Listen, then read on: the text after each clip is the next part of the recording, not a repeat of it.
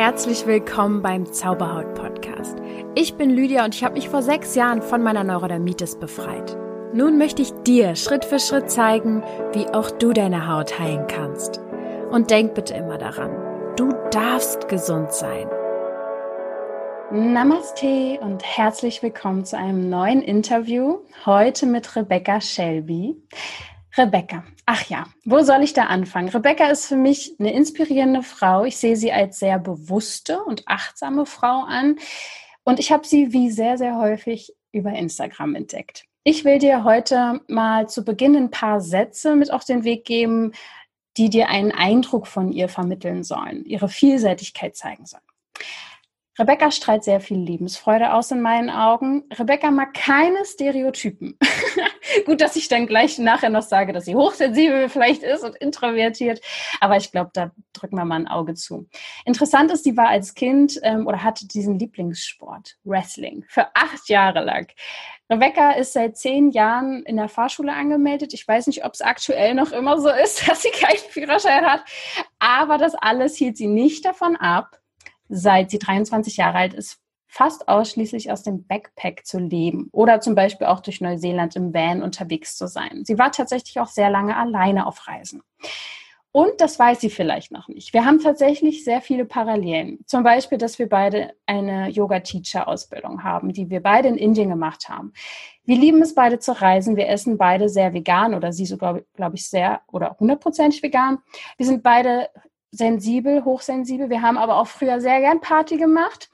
Heute meditieren wir dafür öfter und lieben die Natur, setzen uns beide für Körperakzeptanz ein und haben beide Neurodermitis oder hatten, je nachdem. Mal sehen, was sie erzählt.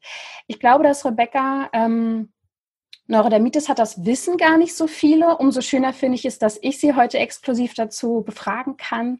Und ich möchte herausfinden, wie Rebecca es schafft, sich hautnah von mittlerweile 50.000 Menschen auf Instagram zu zeigen, Emotionen zu präsentieren und sich für so sensible Themen einzusetzen. Ob das jetzt grammatikalisch richtig geendet ist, weiß ich nicht. Aber herzlich willkommen, Rebecca.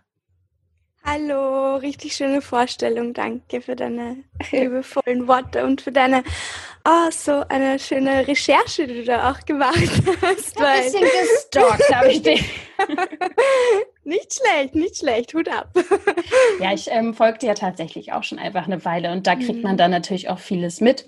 Ich freue mich heute sehr auf die Themen, die wir besprechen wollen. Ich hoffe, wir können über das Thema Selbstliebe reden, über deine Hautgeschichte, über das Introvertiertsein, sensibel sein und so weiter und so fort und wie man das als Stärke nutzen kann. Fang doch mal an. Wie sieht es denn jetzt mit deinem Führerschein aus? Hast du ihn oder hast du ihn nicht? ja, ja, ich bin noch immer angemeldet. Also theoretisch könnte ich ihn machen.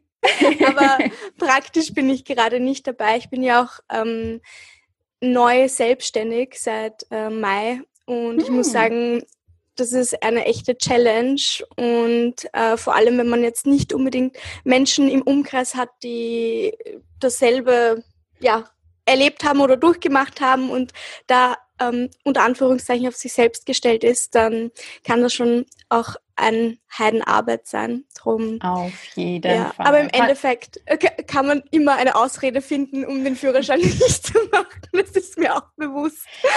Ich habe drei Anläufe gebraucht. Ich habe drei Prüfungen ja. machen müssen. Und bei der dritten Prüfung hat der Prüfer mich eigentlich auch angeguckt und so gedacht, naja, ganz ehrlich, eigentlich nicht. Aber hey, Let's go. Aber weil ich einfach, ich kam mit diesem Druck nicht klar. Ich kam damit nicht klar. Mhm. Es war teuer. Meine Eltern haben den damals bezahlt. Ich dachte, oh Gott. Naja, ich habe einen, so ist fein. Und jetzt fahre ich auch ganz gern. Ähm, fangen wir mal ein bisschen mit was Persönlichem an. Sag mir doch mal, womit haben deine Eltern dich ganz besonders inspiriert? Weißt du das? Fällt dir da was ein? Puh. Ähm, ja, das ist eine sehr persönliche Frage. ähm, also meine Eltern haben sich getrennt, als ich fünf war und ich war immer so ein bisschen ein, ein Papakind. Darum hat mir die Trennung auch sehr wehgetan. Mein Vater war Musiker und ich habe das auch ganz viel schon als junges Kind in mir gesehen und er hat mir ja damals schon Keyboard beigebracht. Ich kann das leider nicht mehr spielen, weil wir keinen, wir hatten dann leider keinen Kontakt mehr und die Beziehung hat geendet. Aber jedenfalls hat mein Vater mich dazu inspiriert, ähm, ja, die künstlerische Seite in mir zu entdecken, was ich aber auch sehr lange dann ähm, versucht habe zu ja, verstecken, weil ich ähm, die Beziehung zu ihm nicht hatte und mich das dann halt auch getriggert hat. Ähm, und ja, ich habe es dann aber wieder für mich entdeckt. Also eh erst vor ein paar Jahren, wo ich dann wieder den Frieden geschlossen habe, habe ich einfach entdeckt, okay, ich bin einfach ein künstlerischer Mensch und ich darf das ausleben. Und meine Mama, die hat diese Seite zum Beispiel nicht so, ähm, also sie hat das nicht so gesehen und sie ist halt aus dem Iran und hat eine andere ähm, Erziehung genossen, eine andere Kultur, kommt aus einer anderen Kultur und ähm, ist aber trotzdem ein sehr offener Mensch und akzeptiert inzwischen auch so äh, den Menschen, der ich heute bin.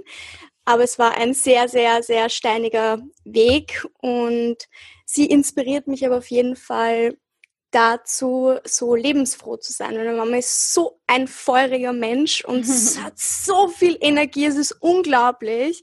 Also sie ist, ich glaube, ich habe auch diese Lebensfreude von ihr, aber in einer sensibleren und in einer etwas introvertierteren Art und Weise.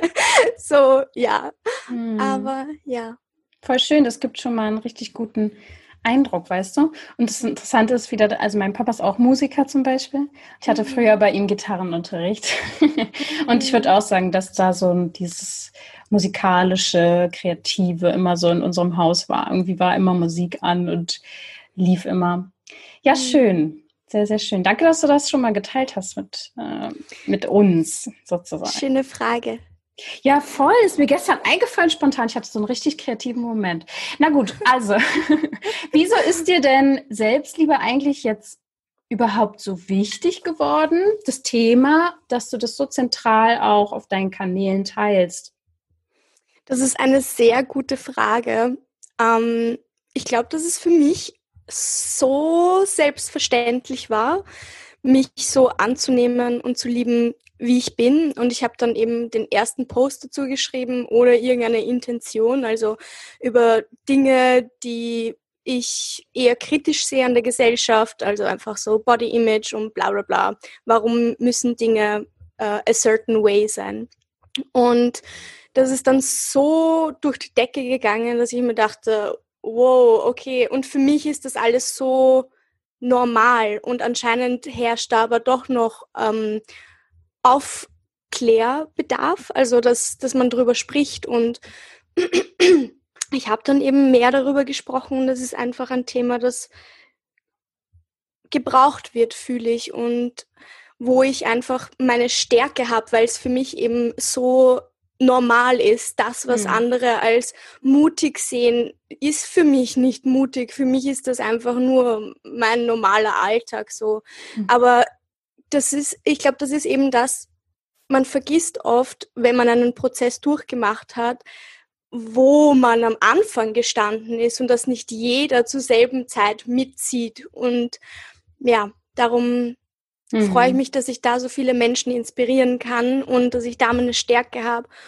Und ja, ich lerne von ganz vielen anderen Menschen in anderen Bereichen, wie zum Beispiel ähm, Nachhaltigkeit oder so. Also da bin ich zum Beispiel zum Beispiel immer sehr hellhörig, wenn ich folge so mhm. vielen Menschen, die sich mit Nachhaltigkeit beschäftigen, weil ich mhm. da einen Lernbedarf habe. Ja. ja. ja, das ist ja auch ein wichtiges Thema, was immer mhm. größer werden darf. Ähm, also kann man das so verstehen, dass es für dich selbstverständlich war oder ist, dich selbst zu lieben sozusagen? Oder hattest mhm. du auch mal eine Zeit, wo du an dir angefangen hast zu zweifeln? Weil ich glaube, dass wir das alle so erstmal haben. Ne? Also auch gerade als Kinder und je nachdem, was wir so erleben, bleibt das auch eine Weile, dass wir so denken, ach, wir sind gut, so wie wir sind, tanzen so durchs Leben, klettern auf Bäume und sind einfach fein mit uns. Und je nachdem, was eben passiert, ähm, kann sich das schnell verändern. Und dann glauben wir auf einmal, dass wir nicht gut genug sind, wenn es vielleicht uns jemand sagt, vorlebt, wie auch immer. Gab es das bei dir auch, dass das mal so eine Wendung gab, wo du dachtest, ach, ich könnte vielleicht doch nicht gut genug sein? Natürlich und vor allem glaube ich auch, also ich rede auf meinem Profil ganz viel über Körperakzeptanz, einfach weil ich sehe, dass da eine vollkommene Barriere ist bei vielen Frauen. Das ist so das Hindernis für ganz, ganz viele Frauen. Ähm, aber ja, Selbstliebe und Akzeptanz geht über das hinaus natürlich. Und natürlich fühle ich mich auch manchmal nicht gut genug. Das ist auch, auch heute noch. Das, das ist etwas, das wird nie vergehen. Aber man kann lernen, damit umzugehen und äh, diese Gedanken zu minimieren, beziehungsweise sie nur als Gedanken zu identifizieren und zu sagen, hey, okay, du bist jetzt gerade für eine Sekunde da zu Gast und jetzt darfst du auch wieder gehen, tschüss. so, ähm, ja, so, was war deine Frage? Jetzt habe ich deine Frage nicht beantwortet. Ähm, ja, ich war ähm, auch. Gab es so eine Wendung? Genau. Ja, ja, ja, sicher. Also als Kind kennt man ja, da gab es diese Magazine. Ähm, Bravo für, oder sowas. Ja, genau. Sowas habe ich damals auch sehr gerne gelesen und natürlich mich auch angefangen zu vergleichen. Und ähm, ich war ein sehr, sehr zierliches Kind und sehr muskulös auch, ähm, durch eben meine, meine Wrestling-Vergangenheit. ähm, aber natürlich, ich habe mich auch verglichen und ähm, habe auch versucht, mich da anzupassen. Und als ich dann femininer geworden bin und ein Bäuchlein bekommen habe, da habe ich mich dann auch gefragt, ja, okay, entspreche ich jetzt noch dem Schönheitsideal? Bin ich jetzt noch schön genug? Oder ja, auch wegen meiner Herkunft habe ich mich sehr oft gefragt, ob ich liebenswert genug bin und ähm, einfach weil ich dahinter? anders war. Was meinst du? Ja, man sieht dich ja jetzt nicht im Podcast. Ach so, ja, ich bin halt, ich habe eine etwas dünklere Haut. Ich bin äh, halb Österreicherin, beziehungsweise mein Vater ist halb Rumäne, halb Österreicher, meine Mama ist ähm, halb Perserin. Mhm. Und ich habe eine etwas, ich habe so eine olivfarbene Haut und äh, sehr dunkelbraune Augen, braune Augen, ähm, Haare. Habe ich Haare gesagt? Ich habe braune Haare. Äh, ja, war auch schon dabei. Okay, also ich schaue einfach ein bisschen äh, anders aus als äh, ein Österreicher, sagen wir so mal. Aber ich bin hier äh, aufgewachsen und geboren und ich habe mich halt auch immer als Österreicherin gefühlt. So eigentlich. Und auch wenn ich mit meiner Mutter aufgewachsen bin, also äh, ein Kulturenmischmasch, ähm, habe ich mich trotzdem als Österreicherin gefühlt, weil wenn ich in den Iran gegangen bin, dann war ich dort zu Besuch. Ich war Tourist, ich war die Österreicherin und ich habe mich dann immer gefragt, ja, okay, wenn mich meine Familie im Iran als Touristin und als Besuch sieht und mich in Österreich aber immer alle fragen, woher ich eigentlich komme, wo bin ich denn dann eigentlich zu Hause? Und das ist genau das, was ich meine. So bin ich ja, das ist auch ein, ein, eine Frage des, bin ich gut genug so, um Voll, ja. Österreicherin zu sein oder äh, das als meine Heimat mhm. anzusehen. Und ähm, ja, es ist so vielseitig, das meine ich nur. Es geht über den Körper hinaus, es geht über, boah, da spielen so viele, ich könnte da weit ausholen. Also es gibt so viele Aspekte, die man da, ähm, ja, über die man sprechen könnte. Hm. Aber ja, ich habe da definitiv einen ganz krassen Prozess durchgemacht und habe definitiv äh, mich auch sehr viel unsicher gefühlt und es war definitiv harte, harte, harte Arbeit und es war Selbstliebe ist auch immer, ich sage das so gern, Selbstliebe ist nicht äh, tralala und äh, ich springe durch die Wiese mit Schmetterlingen und keine Ahnung. Es ist echt auch harte Arbeit, wo man manchmal vielleicht auch einen Tag einfach nur herumsitzt und heult und ähm, oder wütend ist und das auch akzeptiert und ja, hm. in, in, diesen, in den harten Momenten für sich selbst da zu sein. Das ist auch Selbstliebe.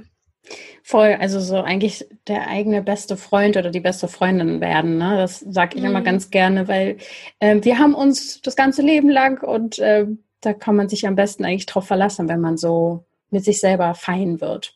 Aber es ist ein Weg. Und du hast an irgendeiner Stelle mal in irgendeinem Video oder ich habe das auf jeden Fall bei dir mal so mitbekommen, ähm, gesagt, dass es hilft, zum Beispiel auch einfach neutrale Gedanken auf seinen Körper bezogen zu haben. Also nicht sozusagen, wenn man jetzt wirklich glaubt, was weiß ich, der Bauch ist zu dick oder die Oberschenkel sind zu dünn oder was weiß ich, was man für Gedanken hat, dass man dann eher erstmal neutral wird, als zu krass sozusagen positiv zu werden. Kannst du das vielleicht mal ausführen? Bist du immer noch der Meinung? Also man verändert sich ja auch manchmal und dann denkt man, oh, hab ich mm. mal gesagt. Was hältst du davon? Ja, ich glaube, für Menschen, die ihren Körper hassen, also die sagen zum Beispiel, also bleiben wir jetzt einfach beim Beispiel Körper, weil es etwas Greifbares ist. Ähm, wenn jemand sagt, ich hasse meinen Körper und ich sage, ja, sag dir, dass du deinen Körper liebst, dann ist das einfach zu weit weg. Es ist zu weit weg und man kann, man fühlt es nicht. Mhm. Und was da zum Beispiel gut ist, ist eben diese neutrale Ebene, dass man sagt, ich akzeptiere dich. Oder dass man sagt, obwohl ich einen dicken Bauch habe, akzeptiere ich mich so, wie ich bin. Man kann es sozusagen, ja, man kann es mal, man kann mit, oder sagen, ich bin trotzdem gut genug. So voll, man kann es steigern. Und dann gibt es ja auch noch etwas, das heißt zum Beispiel Body New Neutrality. Mhm, mhm. Und das finde ich auch interessant. Also ich mag den Ausdruck nicht, weil mhm. neutral mhm. ist so blöd. Mhm. Body Balance wäre cooler. Aber egal. Jedenfalls ähm, auch wichtig ist es dann zum Beispiel nicht alles rund um es, dass sich nicht alles um den Körper dreht. Also unser Körper ist unser Tool und ich glaube, wenn wir das, wenn wir uns das immer wieder in den Kopf rufen, dann verstehen wir die Ganzheit unseres Körpers zum Beispiel. Dass wir verstehen, okay, es geht jetzt gar nicht darum, dass ich keine Grübchen am Po habe, dass ich äh, einen mus muskulösen Bauch habe, dass ich äh, was, was, was weiß ich. Es, ist, es geht darum, um das Ganze, um den ganzes, um den ganzen Körper, um dein ganzes Wesen. Ja, jetzt bin ich wieder abgeschweift, aber grundsätzlich auf jeden Fall, zuerst mal neutralere Gedanken und dann, ähm, und dann zum, zur Liebe umschwanken, weil es so, glaube ich, greifbarer ist. Ja, ich denke ähm, auch, dass das wirklich Sinn macht. Ich hatte in den schlimmsten Zeiten, wo meine Neurodermitis so ganz schlimm war, also wirklich überall. Ich sah aus wie, eigentlich hätte ich mhm. Brandnarben oder wie auch immer, ganz schlimm alles. da konnte ich auch nicht sagen, ja, meine Haut ist ganz toll und ganz schön. Dann hätte ich mich so belogen. Also ich hätte mich so gefühlt, als wenn ich mich eigentlich belüge, weil es ist ja nicht der Fall gewesen. Und dann habe ich eigentlich auch eher dann dadurch geschafft, in dem Moment mich hochzuziehen, dass ich äh, zum Beispiel angefangen habe, eine Stelle zu suchen, die schön war. Und dann habe ich die angefasst und gemerkt, ja, meine Haut kann total weich und, und gut sein und so. Und also einfach, dass man mal ein bisschen kreativ wird, was das angeht, was den Fokus umlenken auf was Gutes oder was Schönes oder wie du es beschreibst, ja, dass der Körper natürlich auch nicht alles ist. Der Körper, Geist und Seele, also wir sind viel mehr als das. Und letztendlich geht es ja hier in dem Podcast auch viel darum, das zu verstehen, was will der Körper uns sagen mit Symptomen oder wie können wir unsere Gedanken in eine gewisse Richtung lenken. Okay. Und selbst da, selbst da finde ich es auch interessant. Also das ist ein super Beispiel. Also das, was du gesagt hast, und dann hast du eine Stelle gesucht und äh, zu der gesagt, dass sie schön ist. Aber auch selbst, also jetzt, jetzt ist es für mich so, damals war es für mich natürlich nicht so. Also als ich die Neurodermitis, als ich Schübe hatte und dann, keine Ahnung, teilweise auch nicht gehen konnte, weil ich mich so aufgekratzt habe ähm, bei der Kniekehle. Mhm. Ähm, ja, heute denke ich mir, auch das ist es, auch das hat eine Schönheit, weil im Sinne mein Körper mir mitteilt, dass ich irgendetwas mache, was nicht für mich bestimmt ist. Entweder mhm. was, was, was ich, ich habe mir zu viel Stress in der Schule gemacht. Ich habe mich irgendwo versucht äh, reinzuzwängen, wo ich nicht reingehöre. Ich habe zu viele Dinge gegessen, die mir nicht gut tun. Mhm. Oder was auch immer. So, auch das hat so seine Schönheit. Und auch vom physischen. Es ist doch wunderschön und wie mächtig ist es, dass unser Körper diese Wunden dann einfach wieder heilt. Das ja, ist einfach ja. so, ah, das ist so schön, das ist so kraftvoll und wir müssen nichts machen. Wir kratzen uns auf und unser Körper, der macht das ganz alleine. Der heilt, der heilt diese ja. Wunden wieder. Ja, voll. Das habe ich mir, glaube ich, auch erst gestern Abend wieder gedacht, weil hier und da auch schon mal wieder kleine Wunden sind. Das ist ja nichts mehr im Gegensatz zu früher, aber dann denke ich mir auch immer so, ich muss wirklich nichts machen und das ist dann einfach wie so eine Magie. Deswegen halt auch Zauberhaut. Das ist eigentlich der Gedanke hinter dem Namen auch, ne? Oh. Dass das ja eigentlich kann man es umlenken, den Fokus, dass Haut nicht, nicht eine Krankheit hat oder Symptome oder schlecht ist oder trocken oder was weiß ich was, sondern dass es so ein Zauber, einen Zauber hat, ne? Achtung, Achtung, ich mache mal eine ganz kurze Pause, denn ich habe dir etwas ähm, kund zu tun. weil die Nachfrage immer noch so immens ist. Wird es im September wieder eine Transformationsreise geben? Ich will gar nicht heute viel darüber erzählen, außer dass du die Chance ergreifen darfst. Ich möchte dir mal ein Feedback vorspielen vom letzten Monat, was ähm, die liebe Hanna mir gegeben hat. Und dann kannst du dir dein eigenes Bild davon machen, ob du auch bereit bist. Und ich werde dir den Link natürlich zur Transformationsreise, wo du dir alles dazu anschauen kannst, in die Shownotes packen. Oder du gehst auf meine Seite www.zauberhaut.coach und schaust oben im Menüreiter unter Kurse ja, also es hat mir super gut gefallen. Ich hatte relativ wenig Erwartungen. Ähm, ich wollte eigentlich so eine Einzelsession machen, um halt das Thema meiner Neurodermitis zu klären. Gut, dann gab es erstmal keine. Dann dachte ich, na, dann machst du die Transformationsreise, weil das gerade eh irgendwie so bei mir sehr gut gepasst hat, ähm, dass ich eh dabei war, mich damit auseinanderzusetzen. Und es hat aber wirklich alle Erwartungen, die ich hatte, übertroffen.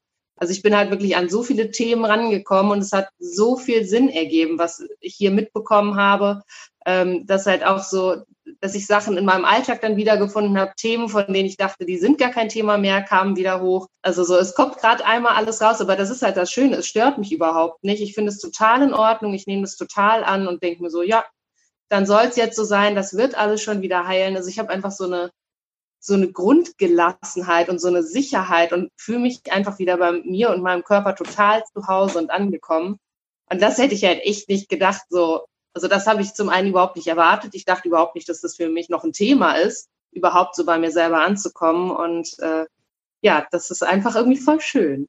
So, und nun, ähm, ja, Hol dir gerne deinen Platz für September. Es gibt nur eine gewisse Anzahl an Teilnehmern, die mitmachen können. Und ansonsten wünsche ich dir jetzt noch viel Spaß weiterhin mit dem Interview. Erzähl mir doch mal deine Hautgeschichte. Bist du mit Neurodermitis zur Welt gekommen? Kam das irgendwann? Hast du Zusammenhänge erkannt in bestimmten Lebenssituationen? Wie war das? Ja, ähm, also ich hatte es nicht und habe es dann mit meiner Pubertät bekommen. Ah, ähm, ich glaube, das kommt ja immer bei so, so Hormon. Ähm, Schüben beziehungsweise mhm. oder kann. Du kennst dich da wahrscheinlich besser aus, aber ähm, ja voll. Ich habe es dann mit 13 bekommen, als ich meine Periode bekommen habe und ja, das war der absolute Horror und ähm, ich meine, jetzt im Nachhinein, ich, ich liebe meine Krankheit wirklich auch und ich, ich bin ihr unheimlich dankbar, weil ohne sie wäre ich auch nicht, wer ich heute bin. Das ist echt crazy. Ähm, auch durchs Reisen. Also ich bin durch die Neurodermitis auch so viel zum Beispiel ans Meer gegangen, weil ich wusste, mhm. dass das Meer, Meer mich wirklich sofort heilt. Und ja, jedenfalls habe ich sie mit 13 bekommen. Und ganz schlimm auch bekommen, so dass ich auch einen äh, Behindertengrad bekommen habe, äh, weil ja auch die Medikamente im Endeffekt so, so teuer sind und so weiter. Aber das ist wieder eine andere Geschichte. Ähm, habe mich auf jeden Fall super aufgekratzt, äh, so dass ich wie gesagt auch teilweise nicht mehr gehen konnte, weil ich mir die äh, Knie, Kniekehle so aufgekratzt habe und ähm, konnte mir auch teilweise keine Hosen mehr anziehen, weil meine Beine so auf, aufgekratzt waren. Und meine Mama war wirklich ein Engel. Also sie hat, sie hat alles versucht und nichts unversucht gelassen. Also was sie halt, was in ihrer Macht stand und womit sie sich halt ausgekannt hat. Und das waren halt Sachen wie zum Doktor gehen oder sich informieren, ja, wie, wie Entschuldigung, wie wäscht man die Wäsche richtig? Zum Beispiel, dass ich keine ähm, parfümierten Dinge verwenden darf. Das, äh, mit der Ernährung haben wir unglaublich viele Diäten auch probiert und ähm, ich meine, es war wirklich, ich meine, wenn man sich denkt, dass ich also als Kind so solche Diäten auch auszuprobieren, das war mhm. der absolute Horror. Also ja. war überhaupt nicht in meinem Interesse, jetzt Zucker wegzulassen oder, oder andere Dinge, irgendwelche Shakes auszuprobieren oder mhm. ähm, aber meine Mama hat sich da wirklich reinge, reingelesen und ich bin ihr super dankbar, weil ich habe die, sagen wir, die Hälfte meines Wissens auf jeden Fall von ihr. Aber was was uns auch klar war, war, dass es äh, stress-related war. Also die Schübe kamen mit dem Stress. Und dadurch, dass ich mich, also ich habe die Schule abgebrochen, bevor ich maturiert habe. Und davor hatte ich halt einen sehr, sehr ähm, steinigen Weg in der Schule ähm, und habe mich manchmal auch echt zu blöd gefühlt. Aber es lag einfach daran, dass das Schulsystem einfach nicht für mich war. Und ich möchte möchte hier jetzt niemandem dazu raten, die Schule abzubrechen, sondern ich möchte nur sagen, dass es auch okay ist, wenn das Schulsystem nicht für dich ist. Und das sollte genauso okay sein, wie dass das Schulsystem für dich gut ist. So.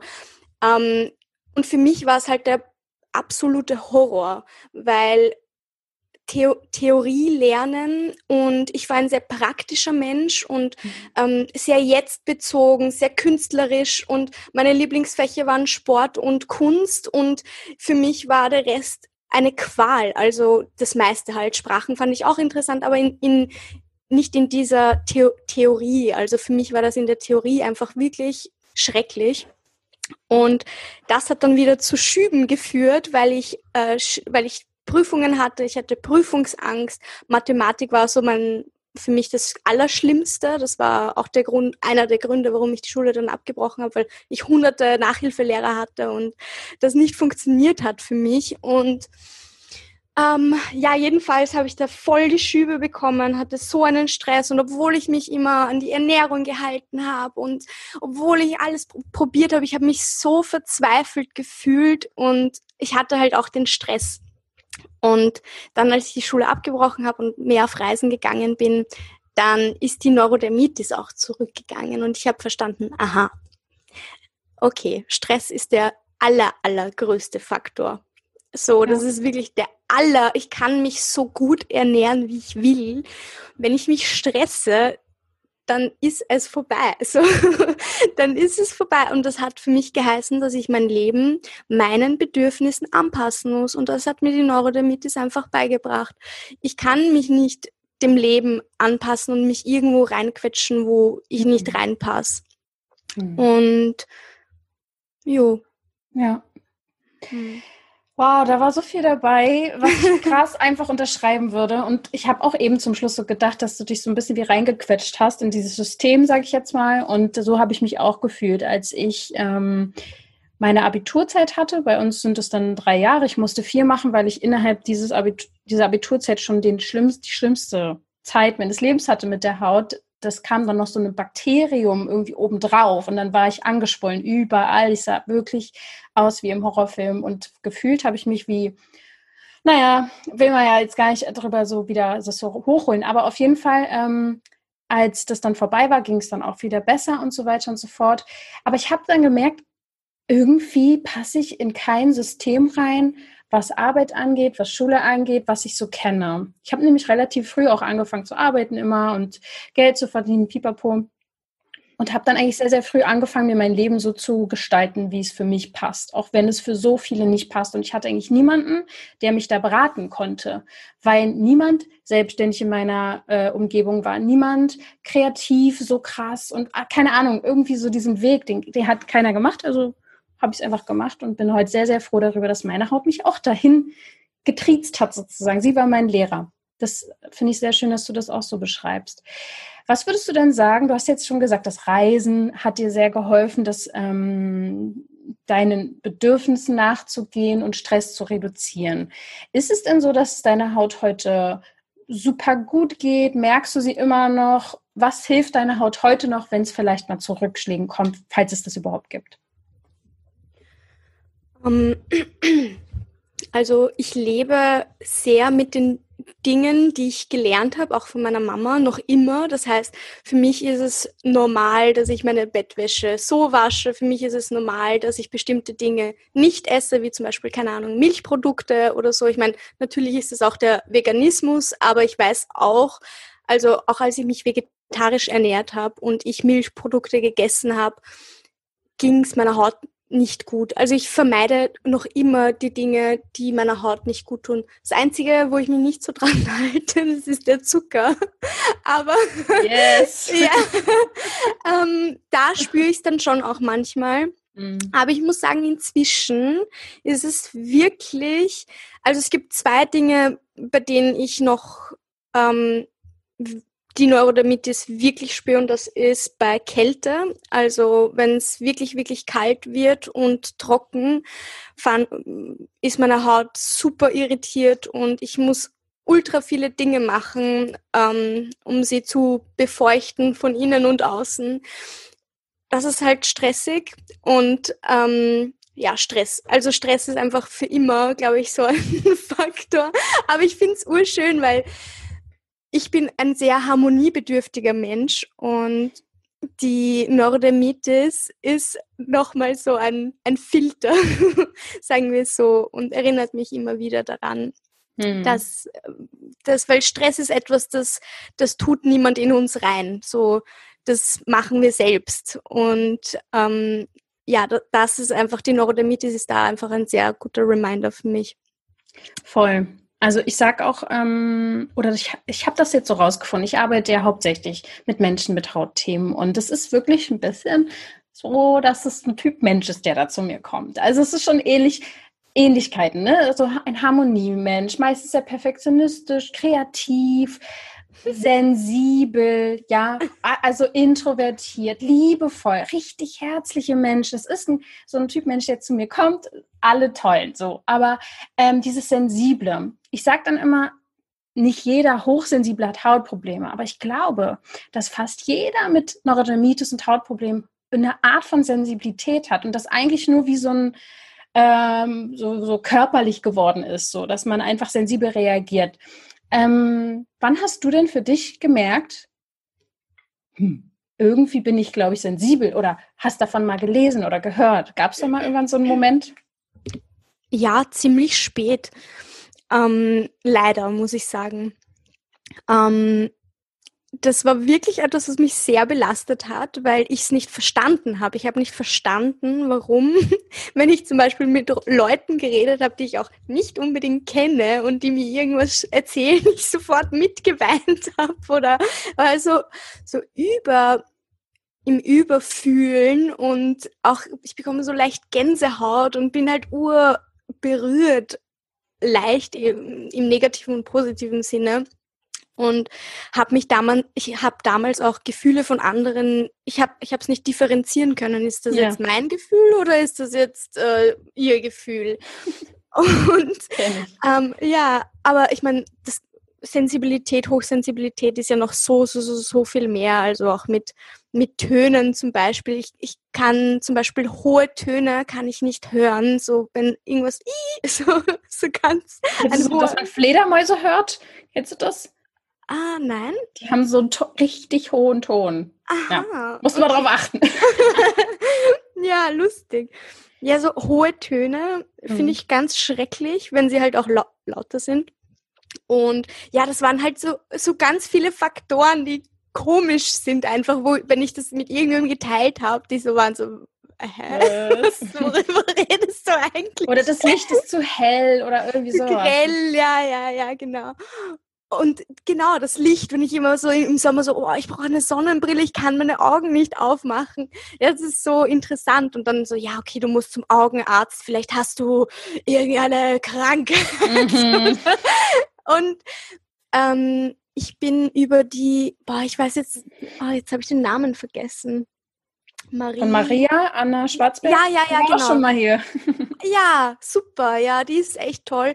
Äh, ich bin über ihren Podcast zum Thema Hochsensibilität gekommen. Ich glaube, als sie ihren Podcast ähm, gestartet hat, ich weiß jetzt nicht, mhm. wann, wann das war. Ja, ich kenne sie tatsächlich auch, also persönlich, und das muss jetzt schon vier, fünf Jahre her, also drei, vier, fünf Jahre so in diesem Dreh. Proud to be Sensibelchen heißt Genau, sie. also ich glaube schon, dass es auf jeden Fall. Ach so, na, vielleicht habe ich es dann doch, vielleicht war es dann doch ein TED-Talk, weil ich glaube, das ist äh, in meinem Anfang 20 habe ich herausgefunden, okay. dass ich hochsensibel bin. Mhm. Ich bin jetzt 28 Jahre alt. Mhm. Also drei, vier Jahre wäre zu kurz. Mhm. aber, aber sie war auf jeden Fall ein sehr wichtiger Faktor auch für mich. Also ihre Podcasts waren super wertvoll, TED Talks waren für mich unheimlich wertvoll.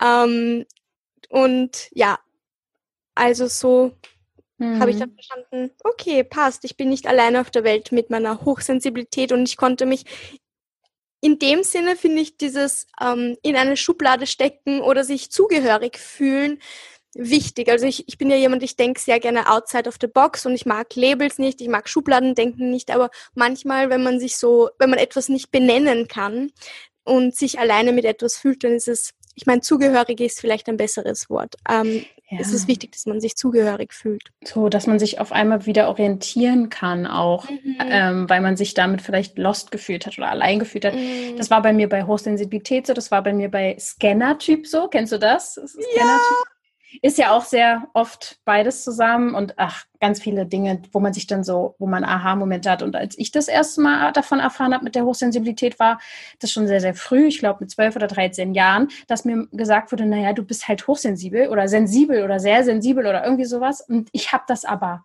abgeblockt und gesagt, pff, what? Ich hä, ich bin doch nicht sensibel, ich bin stark, mhm. ich habe das falsch mhm. verstanden, ich habe es überhaupt nicht mhm. kapiert und der Mensch hat das mir auch nicht richtig erklärt, sondern nur so ein Wort gegeben. Ja. Ne? Na, das kenne ich auch. Also mir hat auch immer jeder gesagt, sei nicht so sensibel, sensibel, oder sei nicht, sei nicht so weich oder weiß nicht. Und dann hat man sich so eine, also ich habe mir damals so eine Mauer aufgebaut, wo ich sich, ich bin stark und ich, ich weine nicht. Und es war dann wirklich auch so, ja, voll ein Coping-Mechanism, aber also kann ich sehr gut nachvollziehen. Mhm dass, dass man das zuerst mal irgendwie so eine negative Assoziation damit gehabt hat. Einfach weil es gesellschaftlich auch nicht wirklich, ich meine, wir werden, uns wird nicht beigebracht, dass wir so viel fühlen dürfen. Eher das Gegenteil. Es wird gesagt, okay, passt, dann wir, wir nehmen jetzt alle deine Gefühle und tun sie in ein Marmeladenglas und machen sie zu und du darfst sie nicht rauslassen. so, ja, wir lernen eigentlich genau das Gegenteil. Drum. Voll. Aber wie gehst du denn damit um jetzt, so heutzutage? Ja, ich, ich muss echt sagen, also ich kann das fast mit allen Dingen sagen, wo ich dachte, dass das meine Schwächen sind, dass die heute einfach meine Stärke sind. Und auch bei der Hochsensibilität. Ich dachte, es wäre eine Schwäche, aber ich weiß heute, dass das meine Superpower ist. Das ist meine Superpower, dass jemand nicht reden braucht und ich weiß, wie es dem geht. Das ist, das ist, das ist übermenschlich. Das ist so, das ist so wunderschön. Ja, voll. Und ähm, ja, ich glaube einfach, es ist das Mindset, das sich für mich halt verändert hat. Es, äh, es geht, kommt alles irgendwie aufs Mindset zurück. So, ja, also heute sehe ich einfach die positiven Dinge an der Hochsensibilität, an der Neurodermitis. Mhm. Was nicht heißt, dass ich, dass ich ähm, das Negative leugne. Das hat nichts damit zu tun, aber ich erkenne die Chance und ähm, die Chance und die Möglichkeit in, in diesen Dingen. Mhm. Einfach, ja. Ja. Ich kriege ganz häufig die Frage gestellt, wie ich es schaffe, mich abzugrenzen, weil das ist ja auch wieder ein Haut. Thema bei Neurodermitis oder egal, dass man so offen ist ne, und dass man sich dann auch so fühlt, als wenn alles an einen so rankommt und das ist bei der Sensibilität auch so. Ich habe da schon einige Meinungen zugehört und mich würde mal interessieren, was du zur Abgrenzung sagst oder davon hältst. In, inwiefern? Also zum Beispiel, gerade bei Sensibilität sagt man ja, du musst lernen, dich abzugrenzen. Mhm. Ähm, und schon, ich will einfach nur diesen, dieses Wort dir mal geben. Mhm. Was hältst okay. du davon? Ja, ja, ja, ich finde das interessant. Jetzt kommt mir gerade was. Ähm, dass zum Beispiel, ich bin ja auf Instagram sehr aktiv und ich muss sagen, ich habe eine sehr, sehr liebevolle Community. Aber meine Community wächst und es kommen auch immer mehr Trolls dazu und es kommen auch sehr sexistische Nachrichten und sehr abwertende Nachrichten, wo man wirklich sagen muss, okay, wow, ich muss mich, ich muss wirklich self-confident sein, um das wegzustecken. Ähm, und ich kann mich nicht damit identifizieren, weil andere sagen gern, ja, es berührt mich nicht oder die meisten Sachen, die, die prallen an mir eh ab. Und mir geht's dann nicht so. Also ich sage immer, durch mich fließen die Sachen schon hindurch, aber ich habe es gelernt, sie loszulassen. Und ich glaube, das ist so wichtig. Für mich ist es nicht wichtig, mich im Sinne von abgrenzen, weil ich auch in der Therapie oder so gelernt habe, ja, und du musst lernen, dass diese Gefühle von anderen, dass du nicht in, die nicht in dich reinlässt und dass das nicht deine sind und bla bla bla. Aber ich, ich glaube das nicht. Ich glaube schon, dass ich das annehmen kann für einen Moment und dass ich, dass ich doch auch die Gefühle von anderen in mir fühlen kann, aber dass ich dass ich weiß, okay, das sind nicht meine und ich darf sie jetzt auch wieder loslassen. Und im Endeffekt, ich meine, was ist schon meins und was ist schon deins? Kein, kein Gefühl ist für immer und alles ist in Bewegung. Energy in motion, emotion, so. Also alles fließt in uns hinein und fließt durch uns durch. Und diese Verbildlichung finde ich auch wichtig und schön, dass ich sage, ja, passt. Es darf in mich reingehen, aber es darf auch aus mir rausfließen. Voll schön. Also das ist, finde ich, auch so ein richtig schönes Bild, was du uns jetzt äh, mit auf den Weg gegeben hast. Dieses Fließende. Und da komme ich dann eigentlich auch schon wieder zu deinen Bewegungen, die du ja auch gerne machst. Ähm, du tanzt ja auch echt viel und das ist so zum Teil, glaube ich, deines Alltags auch geworden. Magst du mal erzählen, wie das kam, warum, das, warum du das nutzt oder für was du das nutzt? Ja, tanzen. Mm. Ja, also für mich war ja schon Bewegung war für mich schon immer sehr, sehr wichtig, so von klein auf. Also meine Mama hat mich da auch immer sehr unterstützt und mir immer gesagt, dass ich äh, Sport machen soll und ähm, hat mir sehr früh Rollerskates gekauft und ich habe mit meiner Mama schon urviel getanzt, auch zu Techno. Meine Mama war richtig wild und wir haben dann richtig wild auch herumgetanzt und ähm, ja, habe sehr viele Sportarten ausprobiert und war Schwimmen, Wrestling, Volleyball und so weiter. Und dann bin ich irgendwann auch zu Yoga gekommen. Mhm. Und Yoga war für mich so das erste, der erste Sport, der auch ein bisschen, wie sagt man, nicht femininer, aber ja. äh, fließender, fließender war. Also nicht so, weil ich habe sehr harte Sportarten gemacht und mit dem Yoga habe ich gelernt, fließender und ja, weichere Bewegungen ähm, in einer sportlichen ja, Hinsicht irgendwie zu machen. Mhm. ähm, und ja, dann ist das mit dem Tanzen erst wieder gekommen.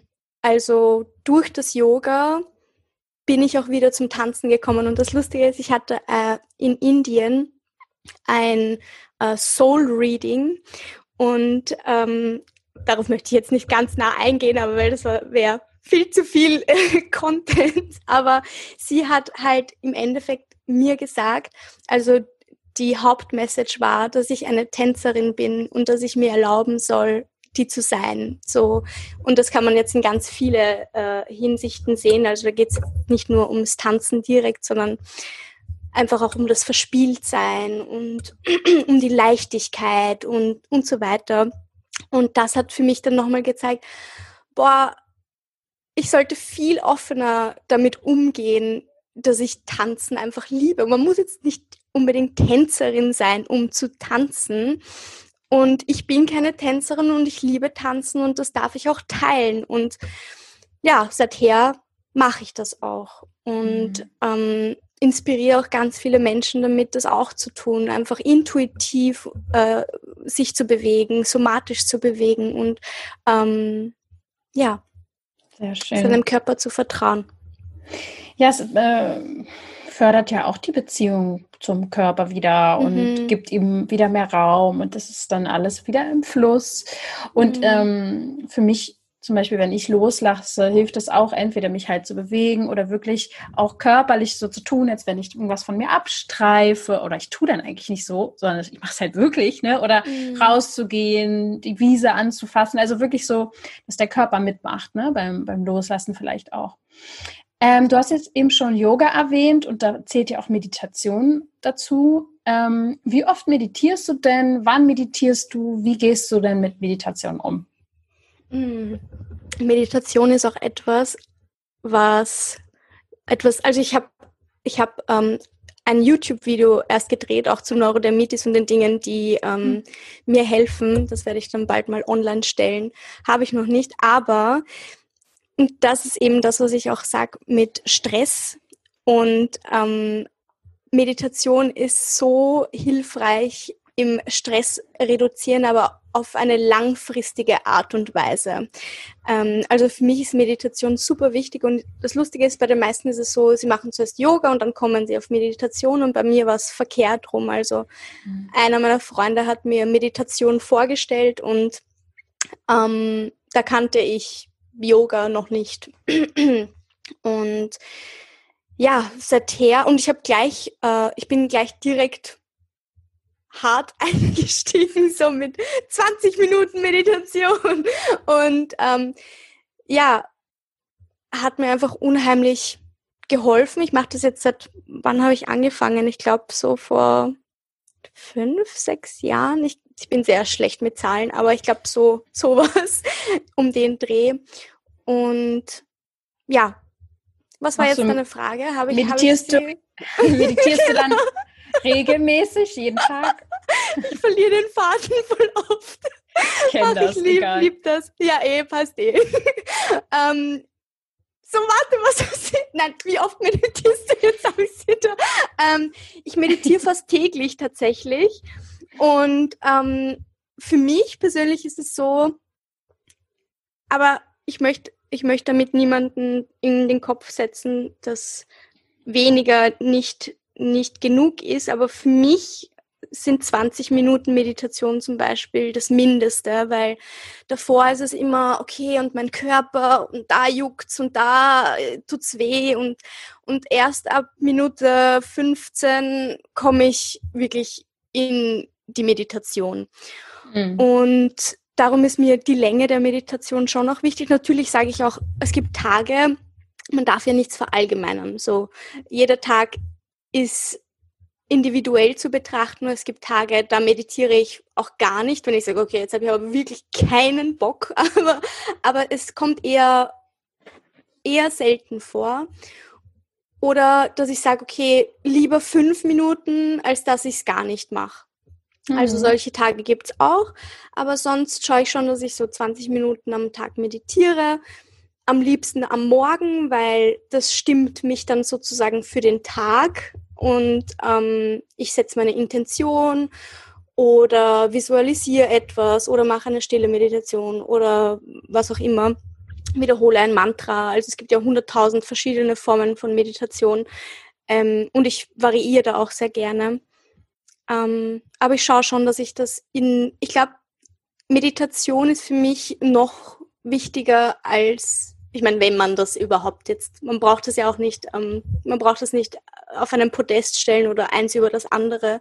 Aber wenn ich mich entscheiden müsste, würde ich mich für Meditation bevor äh, physischer Bewegung ähm, entscheiden, weil ja, das so, so wichtig für mich ist. Mhm. Ja, ist ja auch irgendwie eine eine Balance wieder, die da reinkommt. Äh, mhm. Ich finde, alles ist immer so ein Ausgleich. Wenn man jetzt gerade sich viel bewegt hat, dann braucht man vielleicht mal diese Stille, sich wieder in sich finden und so weiter und andersrum. Also dann darf jeder so reinfühlen. Äh, mhm. Und wie du auch schon sagtest, die Länge der Meditation, da muss auch jeder gucken. Also ich, ich höre das ja auch oft, dass dann Leute sagen, ja, ich bin nur im Verstand, dann gehe ich noch meine To-Do-Liste durch und was ich noch kochen und machen muss und Haushalt und so. Dann braucht man vielleicht mal länger, ne? Das ist auch tagesabhängig. Also da, man, eigentlich muss man da oder darf man da ja auch wieder gucken, was brauche ich ganz individuell. Mhm ich habe die Lösung in mir, ich darf reinhören und äh, nicht, was Rebecca oder Lydia sagt oder eine andere äh, Frau oder Mann, sondern das, was ich will. So, mhm. das finde ich auch nochmal wichtig. Voll und da finde ich es auch so wichtig, weil ich auch so oft zu, zur Meditation gefragt werde und eben diese, diese äh, also dieses Feedback bekommen, ja, und ich habe immer so viele Gedanken und dann dann meine To-Do-Liste und bla. Aber du meditierst der Zeitpunkt, wo du dich hinsetzt und dich entscheidest, dir deine Gedanken anzuschauen, das ist schon Teil der Meditation. Es ist Richtig. so egal, was durch deinen Kopf geht, wie viel durch deinen Kopf geht. Was wichtig ist, ist, dass du dich hinsetzt und einfach mal nach innen schaust, weil die Wahrheit ist, das machen nicht so viele Leute. Und wenn wir das alle ein bisschen mehr machen würden, würden wir uns besser kennenlernen und ein viel zufriedeneres Leben führen. und unsere Bedürfnisse kennen. So. Richtig. Ja. Sehr wichtig, wirklich, auf jeden Fall, weil ich glaube, manche denken, haben ein falsches Bild davon, was Meditation also mm. ist, so dass man dann gleich direkt hochschwebt und irgendwie so über dem Boden und so. Ne? Nein, also ja. es ist äh, manchmal auch gar nicht so heilig, wie man vielleicht denkt, sondern einfach ja. so dieses Sammeln und merken, hey, was denke ich, was ist mir wichtig, ne? in sich gehen, ja, voll. Mm, ein Thema wäre mir noch wichtig, dass, oder eigentlich habe ich viele Themen, die mir wichtig sind, aber wir schaffen das wahrscheinlich nicht alles. Ähm, du hast das, glaube ich, auch irgendwo mal auf deinen Kanälen, sei es jetzt bei YouTube oder Instagram gesagt, das verlinke ich übrigens auch beides in, in die Show Notes rein. Die kommt da rein. Ähm, introvertiert sein. Das heißt ja nicht, dass man schüchtern, still, alleine zu Hause sitzt und nichts zu sagen hat Mhm. Und ich finde, da bist du auch so ein, so ein gutes Beispiel für. Und ich würde auch behaupten, ich kann beides. Ne? Also ich kann super introvertiert sein, ich kann super extrovertiert sein. Ich habe mal einen Job gemacht, da habe hab ich vorher einen Persönlichkeitstest machen müssen. Ich wusste, was die wollten. Also war ich auf einmal im Test hundertprozentig extrovertiert. Ähm, die haben gesagt, so was haben die noch nie erlebt. So ein Ergebnis kam noch nie raus. Nun ja. Ich glaube halt einfach, ich weiß manchmal, was, was Leute so von mir dann wollen oder sowas. Aber ich denke, ich bin so ein Typ, ich kann beides, ne? Und ich, ich brauche auch beides mal. Ich lade mich manchmal in der Stille, in der Ruhe mit mir alleine auf und manchmal in Gruppen. Was hältst du von introvertiert sein? Was würdest du jemandem raten, der jetzt da ist und sagt, ach, ich bin halt introvertiert, ich bin schüchtern, ich, ich halte mich zurück. Was, was ist da die Stärke drin? Hm. Ah. Ja, es gibt ganz, ganz viele Stärken im Introvertiertsein, wie zum Beispiel das Zuhören können. Also das fällt mir jetzt als allererstes ein. Das ist wirklich eine Gabe. Also wenn man sich die Welt anschaut und wirklich, ich, ich merke, dass das, das sagen mir auch immer wieder viele so, ja, du kannst so gut zuhören. Und das ist auch wirklich ein Kompliment, weil eben es ist so viel immer dieses bla bla bla bla bla bla und da ist so selten wer, wer auch wirklich ehrlich zuhört. Und ich glaube, dass das zum Beispiel eine Stärke sein kann. Ähm, ja, also introvertiert sein heißt ja auch nicht, dass man, weil das ist, glaube ich, auch super wichtig, dass man eben, wie du sagst, im stillen Kämmerlein sitzt und, ähm, keine Ahnung, immer nur alleine Däumchen dreht, sondern es für mich ist es schon so, dass ich Kraft daraus ziehe, wenn ich alleine bin. Also äh, es ist einfach, Me-Time ist wichtig. Es ist super wichtig, dass ich Zeit mit mir selbst verbringe und da lade ich mich auf. Aber wie du auch sagst, ich glaube auch nicht, dass wir unbedingt, ich sage immer, ich bin ein, ein extrovertierter Intro introvert. So. ähm, wir haben, glaube ich, alle beides in uns und müssen uns da auch wieder nicht irgendwie ein Label auf die Stirn bicken. Und ähm, jo. Ja, das ist doch auch gut. So einfach mal. Ja. Das ist wirklich auf den Punkt gebracht. Ja, und ähm, auch mit dem, also Zyklus sehe ich das auch. Also ja. Genau, so zum Beispiel kurz vor der Menstruation, also das ist wieder ein ganz anderes Thema, aber wir haben ja den Zyklus und da gibt es ja die Wochen und man kann da, wenn man sich wirklich damit beschäftigt, auch sehen, aha, okay, also kurz bevor man die Menstruation hat, ähm, kehrt man immer mehr in sich und möchte halt eher Ruhe haben, also wird introvertierter ähm, und dann hat man die Periode und dann blüht man wieder auf. Und mhm. ich habe jetzt zum Beispiel meine Periode gehabt. Mhm und war gestern bei einem äh, Yoga Day Festival und war so extrovertiert. Also ich habe mich so gefreut, mit Menschen zu sprechen und hab, ich, ich habe das so gefeiert, habe so viele Witze gemacht, habe mich zu Tode gelacht und habe bis, bis 11 Uhr durchgetanzt und war einfach voll happy. Und ja, das ist einfach die Blütezeit, so wo man sagt, mhm. okay, jetzt gehe ich in die Welt hinaus, ich bin hier, schaut mich an, ich warne euch. so. Und das ist auch zyklus-related, glaube ich. Ähm, ja. Beziehungsweise ist es für mich so. Ja, voll. Ähm, ja. Ist es, glaube ich, äh, wenn man das mal versteht, dass wir zyklisch sind, auch gerade mhm. die Frauen, ich glaube auch Männer sind zyklisch, aber ja, die haben, also merken es vielleicht jetzt nicht ganz so wegen, ne, haben ja nun mal keine Periode, aber da gibt es auch ein paar Folgen in diesem Podcast zu, die kann ich auch gerne nochmal verlinken für jeden, der mhm. jetzt hört und das noch nicht weiß. Das kann man so ein bisschen in Jahreszeiten einordnen und so weiter. Ja, genau. Genau. Und ich glaube manchmal auch, dass es aufs Leben gesehen vielleicht auch Veränderungen gibt. Ne? Also ich hatte eine Zeit, da war ich sehr extrovertiert ein bisschen zu sehr. Ich kannte mein, also ich bin extrem über meine Grenzen gegangen. Das war dann halt auch nicht gut. Und jetzt weiß ich halt, es darf mal so, mal so. Ich mhm. lerne mich halt immer mehr kennen und das ist bei, bei Frauen, ähm, glaube ich, ein großer Vorteil, wenn man seinen Zyklus auch besser kennenlernt und lieben lernt. Mhm. So. Okay. Was würdest du denn jetzt zum krönenden Abschluss so langsam geht die ganze hier dem Ende zu? Oh nein! nein. Was? Wir können ja danach noch weiter quatschen. Na, was, was ist Spaß? ähm, was würdest du denn jemandem raten, der jetzt hier zuhört und sich denkt, er vielleicht gerade auch sehr hilflos ist, vielleicht sogar hoffnungslos, ein ähm, bisschen traurig, vielleicht in der Haut steckt, die gerade einfach äh, ja nicht sich gut anfühlt und nicht weiter weiß. Was ist so dein SOS-Tipp oder äh, was würdest du da jetzt gerne demjenigen mit auf den Weg geben? Boah, das ist eine sehr große Frage. Ja, die kriege ich ähm, jeden Tag gestellt. Ja, das ist echt. Und weil das so eine große Frage ist, breche ich das sehr gerne in ein ganz klitzekleines Stückchen runter und würde sagen, nimm dir fünf Minuten am Tag Zeit für dich und für das, was du willst. Und wenn du nicht weißt, was du willst, dann experimentiere und finde heraus, was du möchtest. Und fünf Minuten hat jeder am Tag, egal ob Mutter oder Student oder super beschäftigt oder was auch immer. Nimm dir fünf Minuten am Tag und schau, was dir gut tut und mach das für dich. Ja.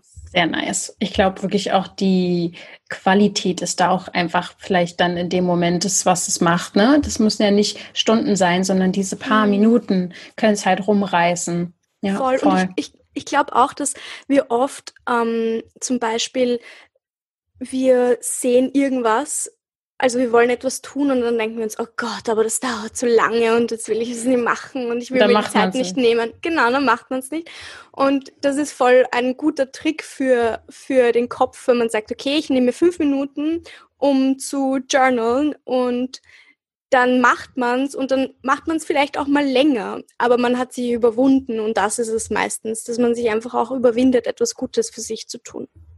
Auf jeden Fall. Ich sehe das bei auch gerade so ein bisschen perfektionistischen Menschen so, dass sie dann manchmal gar nicht erst anfangen, weil das so groß ist, was sie sich vorstellen. Und das ist ja dann auch eine Blockade irgendwo, die man sich selber stellt. Ne? Hm. Lieber so halb irgendwie loslegen als gar nicht. Und ähm, finde ich sehr, sehr schön, dass du das auch nochmal so sagst. Was sind denn jetzt deine Ziele vielleicht auch für die nächsten Wochen, Monate, Jahre? Was kann man jetzt in nächster Zeit vielleicht von dir sehen, wenn du es teilen magst?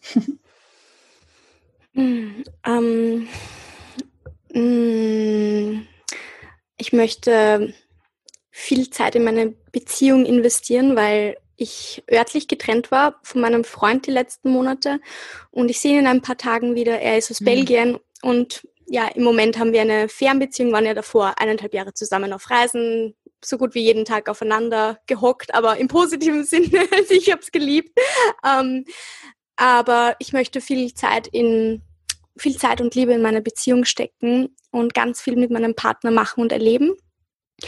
Und wir planen auch, dass wir äh, uns einen Van kaufen und äh, den ausbauen und mit dem durch Europa reisen. Und das ist jetzt eher ein ein, zwei Jahresplan. Also da müssen wir jetzt erst drauf hinsparen.